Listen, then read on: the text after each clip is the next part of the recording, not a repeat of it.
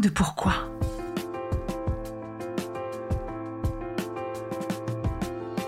Écoutez bien. Ici, les spécialistes de la résilience, les survivants du cancer, vous raconter leur traversée, leurs chocs, leurs peurs, leurs espoirs et leurs choix face à cette maladie qui les transformera à tout jamais.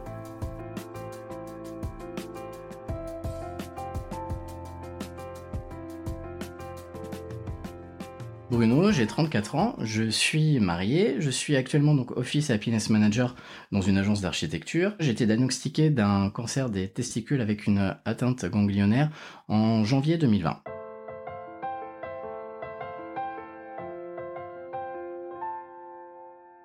Bonjour Bruno. Bonjour Magali. Merci d'être venu euh, jusqu'à chez moi pendant ta pause déj. Merci, c'est normal. Parce que je sais que c'est quand même un peu sacré. Y a pas de souci. Merci à toi en tout cas de me recevoir. Aujourd'hui, on est là pour parler de toi et j'aimerais euh, savoir déjà comment tu vas. Bah écoute, aujourd'hui, ça fait maintenant plus de deux ans que j'ai été diagnostiqué du coup de ce cancer, mais aujourd'hui euh, tout va très bien. Super. Est-ce que tu peux nous expliquer l'annonce? Quand est-ce que ce cancer a débarqué dans ta vie? Comme tout, hein, mais euh, par hasard. Alors la particularité de ce cancer, en tout cas cancer des testicules, c'est que c'est un cancer en fait qui se voit. C'est pas intérieur. Donc c'est-à-dire que déjà le premier, la première chose, c'est que ok, il y a un changement du coup physique qui se voit tout de suite. Dans mon cas, moi c'était une grosseur subite de la taille de ma testicule en fait. Au début, je me suis pas trop inquiété. Donc j'avoue, j'ai attendu un petit peu. Donc au bout d'une semaine, quand j'ai vu que ça ne dégonflait pas, je me suis dit, bon, il serait peut-être temps d'aller consulter. Donc j'ai consulté mon, mon, médecin généraliste, qui, bon, lui tout de suite a pensé en fait à une infection urinaire. Donc il m'a fait faire des examens enfin d'urine et du coup une échographie en plus euh, si besoin. L'examen s'est avéré négatif, j'avais pas d'infection urinaire, donc j'ai fait l'échographie. Et puis là, bon bah du coup, le radiologue m'a dit qu'il y avait quelque chose qui était pas normal normal, donc qu'il était préférable que j'aille voir un spécialiste. on se pose plein de questions, on se dit bon voilà, moi je devais partir à ce moment-là en plus en vacances une semaine après. Où ça? Au Brésil. je le savais, c'est pour ça que je t'ai lancé. Effectivement, voilà. En plus du coup des vacances vraiment très très attendues, hein. c'était vraiment cinq semaines, donc c'était vraiment de grosses vacances avec une grosse organisation. Et voilà, effectivement une semaine, on vous dit bon bah écoutez monsieur, je pense que vos vacances ça va peut-être pas le faire et il va falloir vous faire opérer. Le mot cancer n'a pas du tout été utilisé, rien du tout. Et toi, t'y pensais ou pas? Non, pas du tout. Enfin, c'est vraiment pas le genre de choses auxquelles, euh, auxquelles on pense. Enfin, surtout à mon âge. J'ai appris plus tard que, en l'occurrence, le cancer testicule est un cancer qui touche que les jeunes hommes. Pour le coup, j'étais en plein dans la tranche d'âge. Oui, je me considère en tant que jeune encore à 30 ans. Oui, tout à fait. à partir de là, euh, bon, ça s'est un petit peu enchaîné assez vite. Donc, rendez-vous chez un urologue. Deux jours plus tard, l'urologue du coup regarde les examens du radiologue. Il me dit bah écoutez c'est pas totalement totalement clair. Lui euh, votre radiologue il parle de processus tissulaire dans sa conclusion donc typiquement ça ça veut dire quand c'est un cancer. Sauf que moi mon examen bon là j'ai encore un peu des doutes donc là on va pas prendre de risque. Vous partez dans cinq jours en vacances il faut qu'on vous condense tous les examens en cinq jours. Le lendemain il me prenait rendez-vous avec un autre radiologue prise de sang. Deux jours plus tard euh, il s'est avéré qu'effectivement on m'a annoncé que c'était un cancer. Qui te l'a annoncé? Comment ça s'est passé? Le matin, j'avais été faire ma radio. Ensuite, je suis allé travailler. À l'époque, je bossais en hôtellerie. Donc, j'étais manager d'un hôtel. L'hôtel était fermé à ce moment-là, mais du coup, on avait une permanence dans des bureaux. J'allais travailler euh, dans les bureaux juste pour faire les mails, ce genre de choses. Donc j'y vais l'après-midi et puis euh, en plein milieu d'après-midi, donc j'ai mon urologue qui m'appelle et qui me confirme que voilà son collègue lui a dit que c'était effectivement un cancer. Donc forcément, vous, vous êtes là, ok. Il me dit bon bah déjà vous partez pas en vacances, d'une, et de deux, dans une semaine, je vous opère. Donc Wow. bah, je vous envoie tout de suite un arrêt de travail d'un mois. Vous allez me faire encore tous les examens que vous avez à faire. Vous allez au CESOS, donc au centre euh, du coup de euh, préservation pour le sperme. Tout ça d'un coup. Ok. Et on au téléphone en plus. et ouais. au téléphone. Donc je raccroche, j'ai euh, l'assistante de direction qui était là, je lui annonce la nouvelle, elle me dit bah vous pouvez y aller hein, cl- clairement. Moi à ce moment-là, enfin je lui dis bah non en fait je vais rester travailler. Et pourquoi? Je pense que c'était euh, tellement assommant d'un coup peut-être je sais pas pour euh, essayer de de repousser un petit peu cette échéance de se dire ok non là il faut que c'est pas possible c'est pas possible. Là j'ai encore du travail à faire donc euh, non on y retourne. Enfin ce que j'avais à faire c'est répondre à quelques emails. Euh, ça aurait pas dû euh, du coup durer longtemps. C'est pour ça que je me suis dit bon je vais ça va me prendre une demi-heure et puis je vais partir finir euh, le reste de mes examens au final je pense que j'ai à ce moment-là j'ai travaillé j'étais en, en slow motion. J'ai mis deux heures j'étais figé sur mon ordinateur pense que j'ai eu un trop plein d'émotions et voilà, je leur ai dit que je partais. Donc j'étais faire mes prises de sang et voilà, à partir de là, c'était fini. Du coup, j'ai pu retourner travailler. Hein. Qu'est-ce qui se passait là devant ton ordi? Est-ce que ton monde bascule? Forcément, la première chose à laquelle vous pensez, vous dites OK, donc euh, adieu les plages brésiliennes quoi. c'est enfin c'est c'est tout bête hein, mais on vous dit OK, bah en fait là les vacances c'est fini. De deux, on vous utilise quand même le mot cancer pour la première fois donc vous savez rien, vous pensez à tout. J'ai eu plein de choses qui se sont mélangées dans ma tête. Et effectivement, voilà, j'avais besoin, je pense, de me poser un petit peu par la suite pour essayer de, de réaliser, de poser tout ça. Mais en fait, euh, on se rend compte que tout va très très vite. Et en fait, et pendant une semaine, j'étais en mode automatique et je faisais ce qu'on me disait de faire. Et puis je réfléchissais pas. Je, tu suivais le processus? Je suivais le processus. Je me suis dit voilà, j'ai une semaine. Voilà, je sais que dans une semaine, je me fais opérer. Ok, bon bah voilà, maintenant il y a pas de choix, on y va. Est-ce que tu as euh, quelqu'un à qui en parler? Bah du coup, enfin, je suis marié, donc j'ai un mari. Cet après-midi-là, je lui ai annoncé la nouvelle. Sauf que bah là, au téléphone, en fait, je craque. Je suis en plein milieu de cette rue de Rivoli, il y a 15 000 monde, donc tout ce que j'essaye de faire, c'est de trouver une rue euh, calme. Et puis, enfin, en fait, j'explose. Je lui dis, enfin, c'est pas possible. Donc il essaie de me rassurer comme il peut. Ne serait-ce que d'entendre sa voix, ça me fait du bien. Effectivement, heureusement qu'il était là aussi, parce que forcément, ça, ça a été d'une aide euh, super importante. Surtout que bon, c'est tombé, mettrait pas en plein pendant le premier confinement cancer plus Covid. C'était voilà, c'était une période euh, pas évidente évidente. Le point positif c'est que lui non plus ne bossait pas pendant mon traitement et qu'il a été là euh, du coup H24 et que heureusement qu'il était là ne serait-ce que voilà pour les choses toutes bêtes de faire à manger, de enfin voilà, de s'occuper de la maison. Et familialement des parents à, prévenir euh... Alors, moi mes parents sont décédés deux ans plus tôt. Tout de suite, à que vous pensez. Pour le coup, il faut faire sans parce qu'ils sont plus là. Donc, euh, donc mon cœur, euh, voilà, vraiment a été euh, de, qui m'a fait tenir, c'est vraiment mon mari et puis euh, voilà les amis autour. Ton mari, ton entourage, tes amis, est-ce que il y a autre chose qui t'a aidé à supporter cette épreuve? Oui, comme j'en ai parlé du coup un petit peu avant, moi à la suite du décès de mes parents, j'avais tout de suite pris le, le parti en fait d'aller voir un psychologue. En fait, je me suis dit bon bah Enfin, s'il y a un moment dans votre vie où on en a besoin, enfin c'est maintenant. Donc j'avais déjà fait du coup un gros travail par rapport à ça tout le monde devrait à un moment dans sa vie euh, du coup euh, faire ce travail-là d'introspection et de, questionnement. Et effectivement, donc au moment de mon cancer, euh, bon bah voilà, j'ai été suivi aussi. Et puis et puis par la suite, en fait, au quotidien, c'est vrai que moi ma ma psy m'avait à l'époque conseillé de d'écrire. C'est ce que j'ai fait. J'avais déjà commencé à peu près, enfin deux ans auparavant. Pendant mon cancer, pendant mon traitement, bah, j'ai continué. Tu écris euh, sur du papier, sur Internet? Sur mon ordinateur, donc du coup, j'ai un fichier euh, Word. Donc, du Privé Alors, au tout début, ça a été ça. Euh, j'écrivais pour moi, donc un petit peu toutes mes aventures, du coup, au quotidien. Donc c'est que... Et déjà, ça te faisait du bien d'écrire pour toi, c'est ça? Hein Ouais, ouais, déjà, ça me faisait du bien. Et en fait, et c'est ça qui m'a permis aussi de, je pense, en tout cas, de d'un petit peu survoler toute cette euh, période avec du recul, comme si j'étais un petit peu le spectateur de ma situation en fait. Et puis euh, aussi, bon là, moi j'ai pris le, parti de prendre ça aussi avec un petit peu d'humour et puis de second degré, donc euh, c'était assez assez important. Et par la suite, bah, effectivement, j'ai partagé. J'avais un blog sur lequel j'ai partagé, mais ça c'était vraiment six mois plus tard une fois que j'ai su que j'étais guéri. Et puis après, euh, du coup, enfin sur mes pages euh, des réseaux sociaux, internet, etc., où j'ai eu beaucoup de retours en tout cas de de mon entourage et puis enfin même d'autres personnes qui m'ont remercié parce que au final, effectivement, ça les ça les intéressait aussi. Je me rendais pas compte que ça pouvait intéresser au final d'autres personnes qui n'étaient pas atteintes directement. En l'occurrence, si. C'était très cool. Donc euh, c'est vrai qu'aujourd'hui, je pense que je pourrais limite en faire un livre. Hein. J'ai plus de 150 pages, donc il faut que je mette ça bien au bien au propre parce que enfin, je pense que à terme, ça pourrait aider d'autres personnes aussi. On a besoin de l'expérience des autres euh, pour euh, avancer peut-être plus vite et mieux, quoi. Ouais, exactement. Puis surtout, pour tous les cancers en général, mais celui-là en particulier qui est très tabou, qui touche quand même les parties intimes, ce genre de choses, c'est pas spécialement ce qui a plus évident à parler. C'est vrai de démocratiser ça un peu plus et d'en parler euh, même avec humour ou au second degré. Enfin, je pense que ça peut beaucoup aider parce que moi j'ai appris par la suite que ce cancer-là, en fait, dès l'âge de 15 ans, on, conseille aux jeunes hommes, bon bah voilà, de se surveiller les testicules, de les palper pour voir s'il n'y a pas d'anomalie. Ça peut commencer super tôt. C'est un cancer de jeunes, donc euh, il faut toucher cette population-là et essayer de sensibiliser au max. Donc plus on en parle, mieux c'est. Briser un petit peu le tabou autour de ça. Et d'ailleurs, euh, dans ta vie intime, euh, est-ce que vous avez réussi à communiquer là-dessus? C'est pas, c'est pas facile les, cancers, enfin les problèmes qui touchent justement ce genre de partie intimement dans un couple. Comment ça s'est passé? Mon urologue m'a pas spécialement laissé le choix. Quand il vous opère, normalement, il vous pose la question est-ce que vous voulez une prothèse? Mon neurologue m'a dit écoutez, enfin, moi je vous pose la question, mais en vrai, je vous conseille fortement d'en mettre une parce que euh, par expérience, je sais que bon, en fait, j'ai des jeunes hommes qui n'ont pas voulu de prothèse et qui reviennent me voir neuf mois plus tard parce qu'en fait, ça les dérange. Au niveau de l'apparence, c'est vrai que c'est pas pareil. Bon, voilà, je me suis pas posé de questions. Je me suis dit, ok, on y va.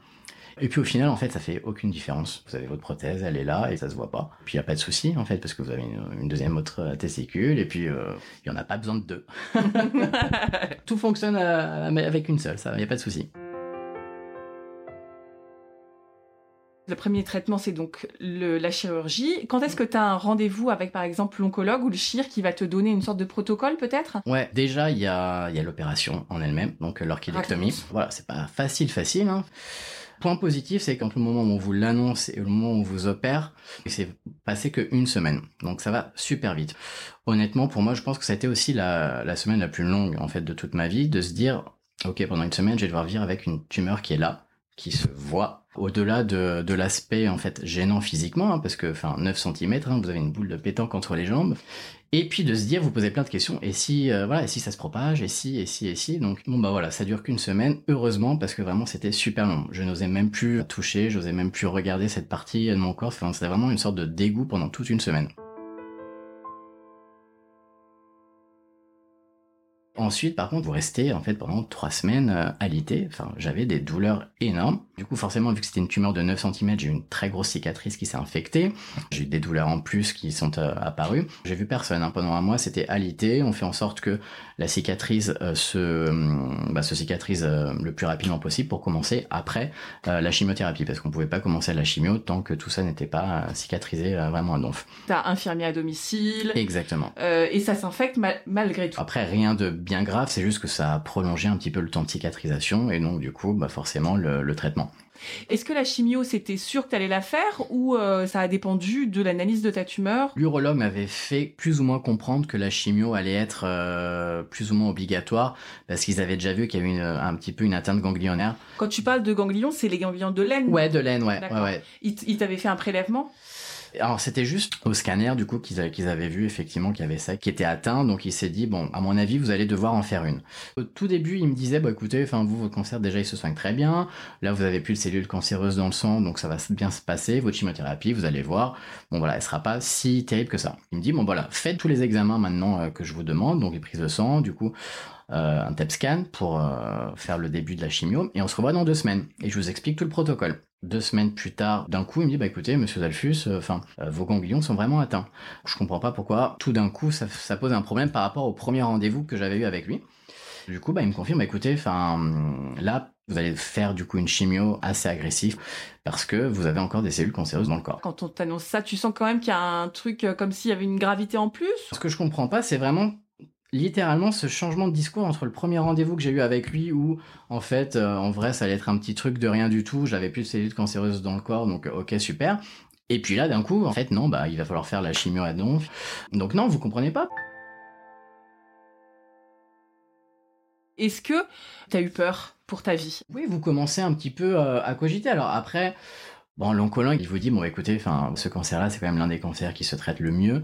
Euh, le taux de guérison est plus de 96%. Vous en faites pas, vous allez guérir. Sauf que, bon, bah voilà, enfin, ça reste un cancer. Vous avez tous les aléas qui peuvent aller à côté. Donc, oui, à un moment donné, vous avez peur. Alors, ça n'a pas duré longtemps. Ça a vraiment été juste pendant cette période-là. Parce que ensuite, après, une fois que le traitement a commencé, euh, bon, en fait, vous y pensez pas.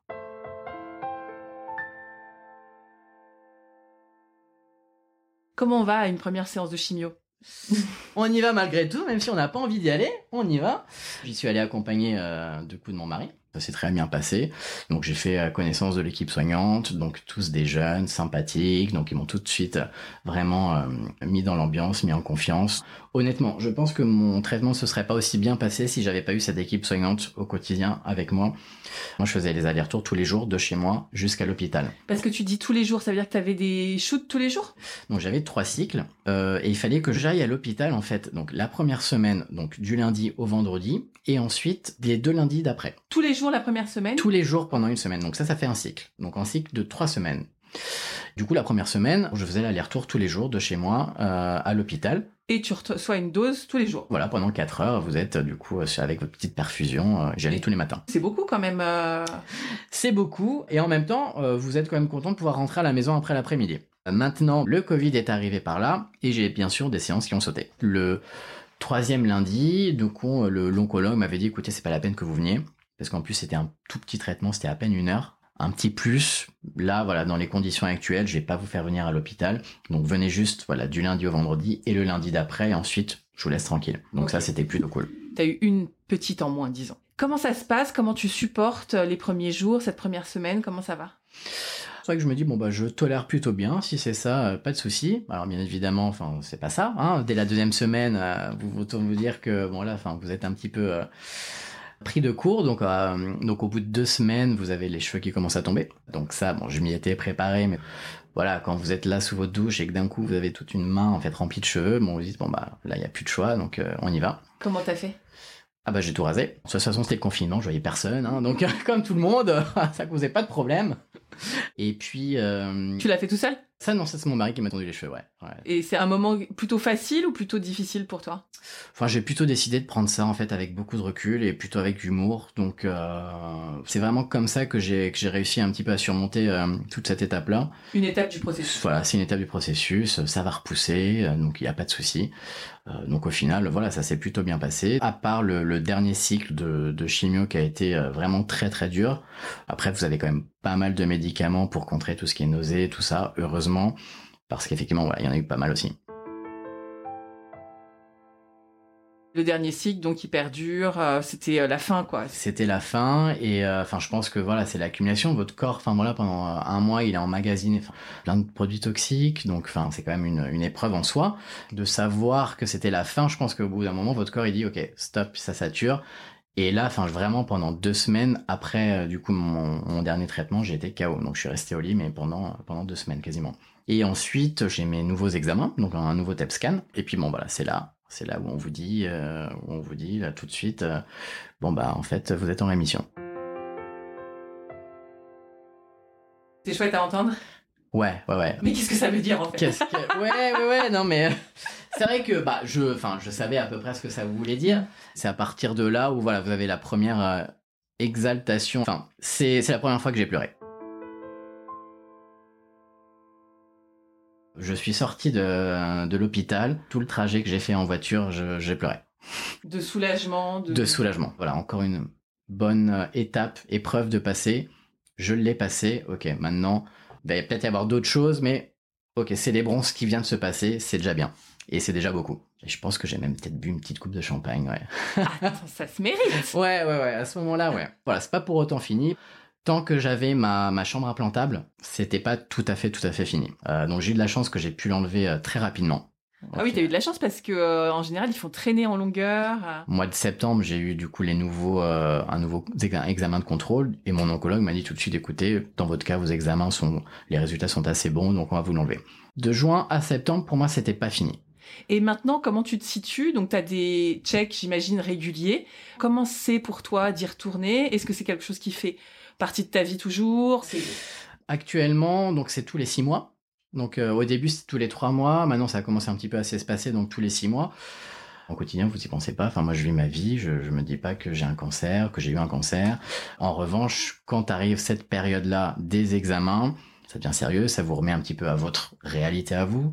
Même si tout va bien, voilà. Enfin, il y a quand même ce truc où vous dites, euh, bon, bah, surtout, moi, ça fait que deux ans à peine. Donc il y a quand même une petite encore épée de Damoclès qui est là qui vous dit bon bah est-ce que ça va tomber, est-ce que ça va pas tomber? Vous êtes un petit peu entre deux. Donc on essaye de faire face. Tant bien que mal, c'est pas évident tout le temps, mais euh, mais voilà, encore une fois, ça fait partie du truc et vous dit bon bah voilà, maintenant c'est comme ça, c'est ma vie et puis bon voilà, restons positifs, euh, voilà, tu l'as fait une fois. Bon bah voilà, si ça revient, ça sera pas évident pour autant, mais je pense qu'il faut pas se laisser euh, manger par ça parce que sinon après vous vivez plus. Est-ce que cette épreuve, tu trouves que ça t'a transformé? Est-ce que tu as l'impression d'être quelqu'un de différent? Ouais ouais ouais. Bah forcément, je pense que quand vous avez un événement comme ça qui vous arrive, c'est impossible de ne pas voir la vie sous un autre spectre en fait, de se dire bah déjà bah voilà, votre vie euh, ça tient pas grand-chose. Euh, donc de se dire bon bah voilà, profitez quand on peut. Ça a aussi été, euh, dans mon cas, un changement euh, professionnel. Comme je disais, je travaillais euh, dans l'hôtellerie. Pendant dix ans, je faisais des heures à ne plus en finir. Hein. Enfin, je, je, passais, je passais 52 heures par semaine. Quand l'hôtel a, a, réouvert, donc du coup après mes traitements, moi je voyais que ça allait être synonyme encore de ragogo, de, de passer sa vie pour le travail. Et en fait, j'en avais plus envie.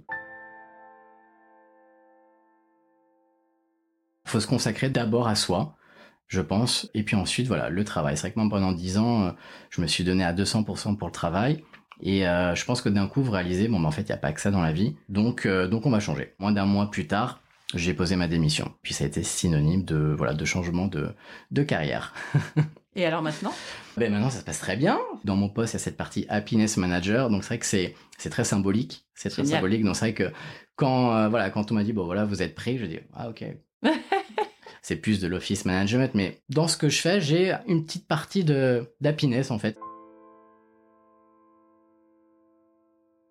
C'est un peu comme ça que je vois la vie euh, aujourd'hui et je me dis, bon bah, c'est quelque chose d'assez symbolique et qui me plaît plutôt. Bah, c'est super joli, donc on peut dire euh, pour être euh, plus heureux. Exactement, voilà, voilà. Ouais.